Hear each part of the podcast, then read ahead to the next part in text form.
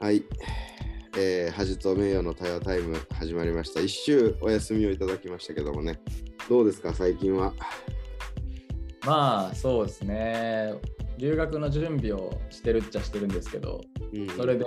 そのバイトをちょっと増やしたりした結果が超多忙な日々で、うんそれでまああのラジオも撮れなかったみたいなところもあったんですけど、うんうんまあねまあその、まあ、ちょっとさっき話してたんですけど翻訳の手伝いみたいな感じをさせてもらうことになったりして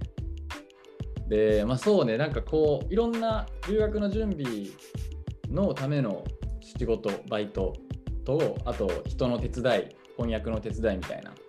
ことをいろいろする中ででもその大体に共通してるのってパソコンにずっと向かうってことなんですよね。のバイトの仕事もそうやし新しく始めた仕事もそうやったし今手伝いで翻訳やってるのもずっとパソコンの前に座ってカチカチするんですけど、でもその仕事それぞれでパソコンの前に座ってられる集中度がちゃうなってはいはいはい。前者2つバイトの方は超単純作業なんですよそのクリエイティブさはほとんどないというかうん。もうある程度決まっ型が決まっててそれに従って添削なんだりをするみたいなうん。感じで楽っちゃ楽なんですけど、んでも全然集中力持たへんみたいな。で一方でほぼその手伝いでやってるような翻訳のお手伝いはめっちゃ要求される。うん。ほんまに前後関係整合性取れてるかとか日本語として合ってるかとかを要求されるから大変は大変なんですけどでも何時間もやってられるというか。うん。そう、ああでもない、こうでもないって言いながらやってられるっていうので、同じパソコンに向かう仕事でも全然ちゃうんやなって気づきはありましたね、最近。翻訳ってほんまなんか楽しい作業やな。めっちゃ楽しいですね。なんか言葉を0から1を生み出すさ、その責任がないっていうのがあるんかな。で、それでいて、かつ自分の工夫とかも込められるやん。そうそうそうそうそう。割とひらめきの作業やなと思うし、確かにね。うんなんであんな楽しいんやろな。まあやっぱ翻訳、まあ前提としてやっぱ翻訳する人よりも原書を書いた人の方が偉いっていうのはちょっとあると思うんですけど、まあ、偉いというかな、その、ローを、だからまあクリエイティブさは原著者には劣るとしてもでもね原著者が考えてること何やったかなとか考えたりとか。あとそのなんていうんやろうね。媒介者みたいな感じの立場じゃないですか。翻訳者って。原著者が言ってることをに耳傾けてそれを別の言語を話す人たちに媒介して伝えるみたいな。それってまさに会話じゃないけど面白い漫画を誰か他の人に伝えるみたいなことやんな。ああそうそうそう。その例えで言うとそうやな。一番、それが一番楽しいやん。その、読んだ漫画の考察とかをさ、みんなでしてるときとかさ、はいはいはい。自分がこう感じたとかをさ、共有するのが一番楽しいやん。あー楽しいんやなシンプルに。あうんうんうん。あ。同じパソコンに向かってるのでも全然楽しさが違うっていうのはほんまにそうで、うん。なんかテスト勉強せなあかん大学の時とかも日記はめっちゃ書けんねん、そのテスト勉強から。そそれこそしかもそのテスト勉強がない時は日記書けへんのにテスト勉強の時にこそ日記が書けるみたいな。あるわそれ。ああるな。うん。漫画読んでたら罪悪感100%だけどこうに日記はちょっとだけ自分のなんか役に立つというか、はいはプラスになるって分かってるからあ日記はめっちゃ進むみたいな。あなるほどね。ことあったなへえ論文書かなあかんのに論文以上の日記書いてた時あった。なんかもう能力目覚めてるやんねそれは。まあそうしょうもない文章やけどな。うん。まあ、でもあれですよね、日記アウトプットやしね、アウトプットしてるときって、こう、なんか、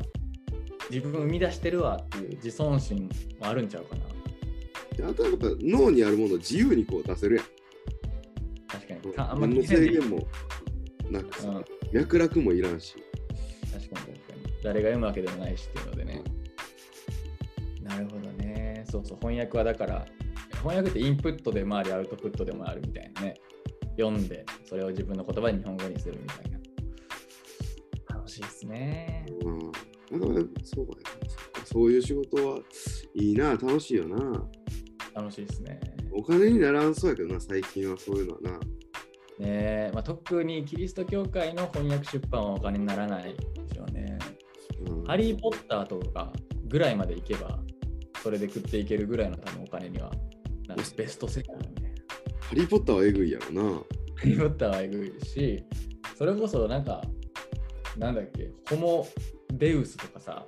その巷で有名になるような本ってあるじゃないですか。哲学系でもいいし、他にもなんかビジネス系でもいいし、翻訳本で。うん。これぐらいのベストセラーになったら、めっちゃ儲かるんじゃないですか、翻訳者も。なるほどね。でもそのこのさ、いい本かどうかじゃなくて、こう、儲かるかどうかってさ、あほんま資本主義的な考え方やんな。あ、そうね。いや俺はすぐそっち思っちゃうし、なんかそれに時間を取るためにさ、やっぱお金がないとあかんからさ、うん。それに集中するためにお金稼がな、で、お金稼げるかどうかみたいな発想になんか勝手に行くな、俺って思うね。ああ、資本主義の申し子やね。いやいやけど、その 嫌やねんけど、でも最近聖書読んでて、はい。まあ、お自分が受け取ったのとして、こう主を信頼せよっていうのとかさ、あと、うんあの福音書の中でもうお金のことを心配するなみたいに言われたようなはいはいはい。ところがあってでその時にやっぱ自分の中にこうお金に対する不安うーん。この食事ができなくなるかもしれないとかさこううん。ひもじい思いをするかもしれないっていうそういう不安がなんかうんめっちゃあるんやなっていうのを感じたのなるほどね。でそこは俺今恥と関係あるんかなと思ってその自分がみすぼらしくなりたくないとか他の人よりも劣りたくないっていうはいはいはい。ことは関係すんのかなと思ったけどそれはそんなに関係せんかもなと思ってねほでそこはなんか恥じゃなくて本当にこう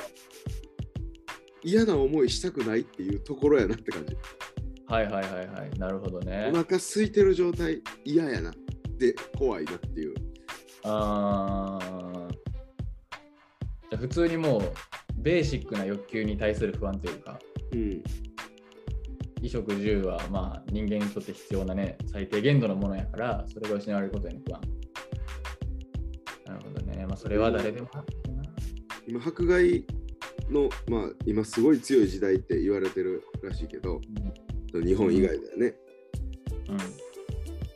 この迫害の何が怖いって痛いことやもんなああ。もちろんその時になったら死ぬのめっちゃ怖いんかもしれんけど今はもう痛覚を抜いてそういうとこ行きたいと思ってるはいはいはい。痛覚さえ抜ければうんそんな怖くないかもって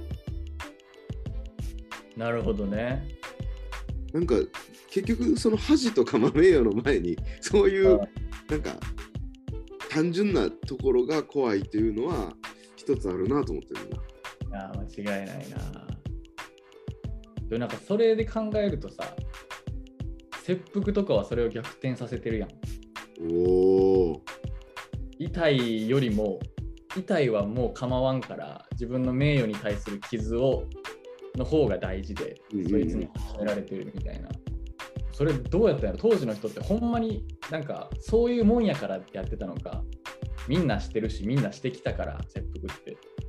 いやいややってたのか、でもほんそれともほんまにもうお腹痛いのとか構わんから、もう今すぐに死んで名誉を注ぎたいみたいな思ってた恥を注ぎたいと思ってたのか、どっちなんやろね。なんか今思ったのは現代の感覚からするとさ切腹なんかアホちゃうって思うやん。そうやな。でもそれって個人主義的な考え方でうんうんうん、現代になって入ってきた思想やなと思うねん。なるほどね。でその当時の方があキリスト教ってこう自己犠牲こそ愛みたいなそういうところあると思うんだけどあのキリスト教のなんか根本やなと思うんだけどうんうん。当時の方がそれは近かったんかなと思った。うん。まあ、それが神のためなのか主君のためなのかとかまあちょっと違いはあると思うけどでもなんか今の思想今の感覚で神のために死ぬっていううんうんうん。のってすごいなんかそこに行き着きにくいなと思うのなるほどね。自分にもそうう。いう自信は今全然ないねんけど、うんうんうんそのそのその時になって決意せなあかんねやろなと思ってるけどうんうんうん。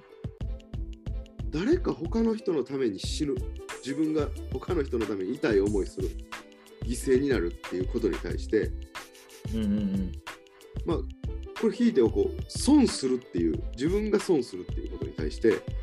うんうんうんなんかこれおかしいんちゃうんとか間違ってんちゃうっていうのがよぎるのって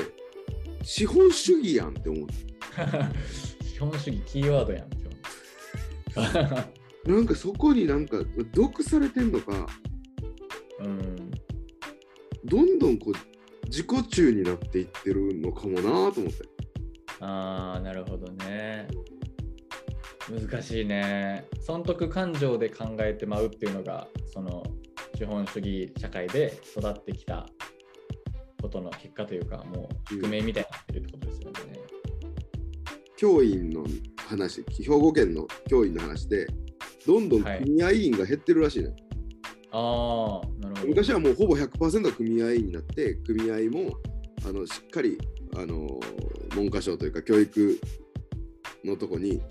意見言えたはいはいはい。でも今組合員も減ってて組合の力がどんどん落ちていってるあだから意見も言えへんあ、なるほどね。組合っておそらくこう自己犠牲の精神で成り立ってた組織はいはいはいはい。でそれがなくなっていってるってことだと思うのよなるほどな。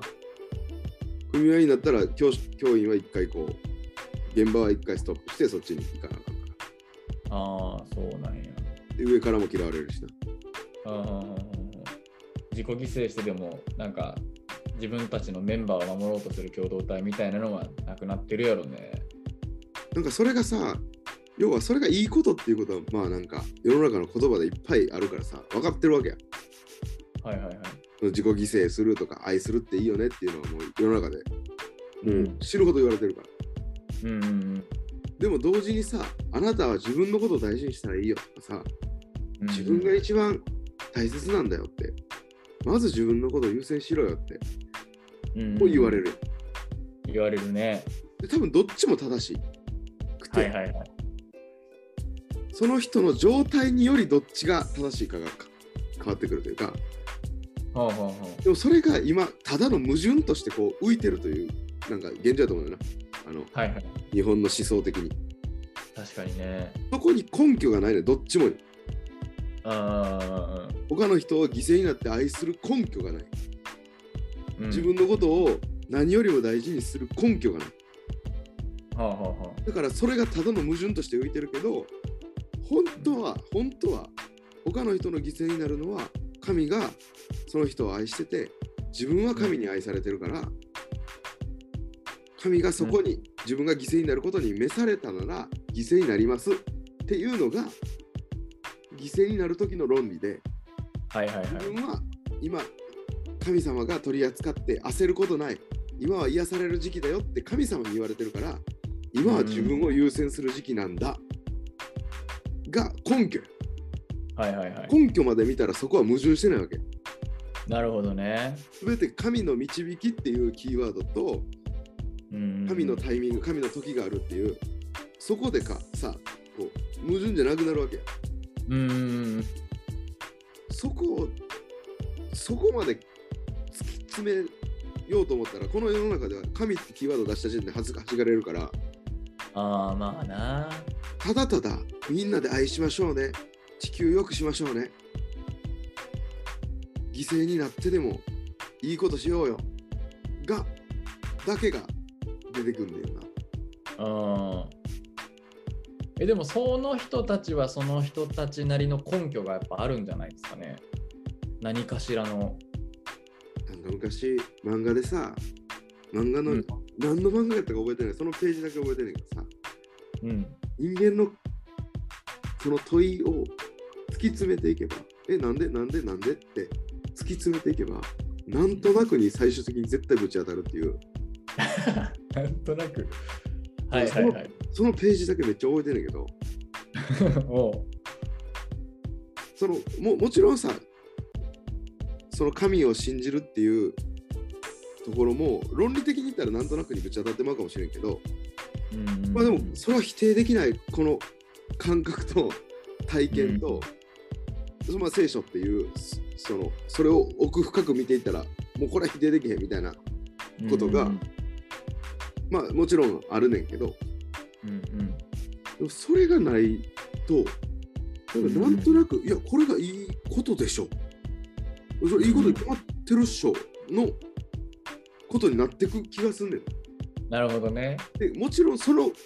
感覚は正しくて神が与えた良心やと思うし神が与えたそのなんか心に記された立法みたいなうん。ことやと思うから、その感覚を正しいとするのはいいと思うねうん。でもその感覚はなぜ正しいかっていう根拠がうん。うんどっかで揺らぐ。うん。悪魔の誘惑によって揺らぐっていうのはあると思うね